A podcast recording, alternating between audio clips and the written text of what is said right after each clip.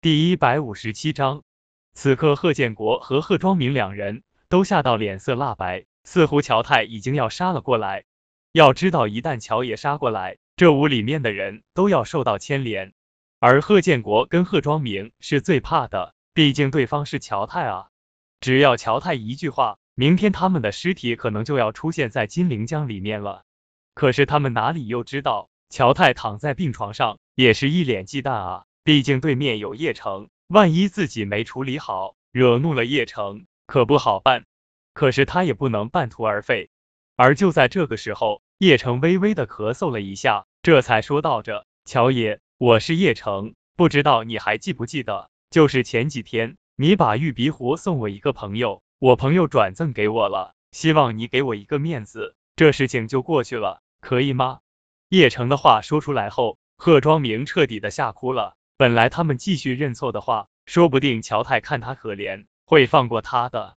结果叶城竟然过来说，让乔爷给他面子，这不是火上浇油，这不是把他贺庄明往死路上逼吗？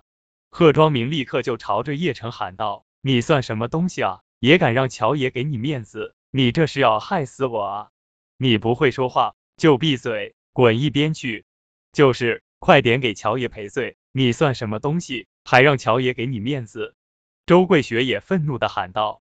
就连周传虎都怕了，这贺庄明骂了乔太就已经够可怕了，结果叶城竟然让乔太给自己一个面子。周传虎此刻特别的后悔，后悔不该过来参加贺卫国的高升宴。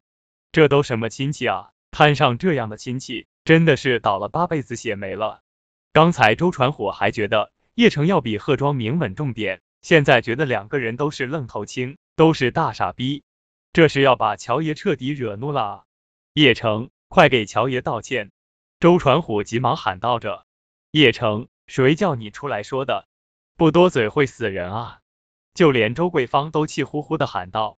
乔太那边一听到是叶城的声音，立刻就明白叶城给他下指示了，他心中顿时松了一口气，看样子没有惹怒叶城。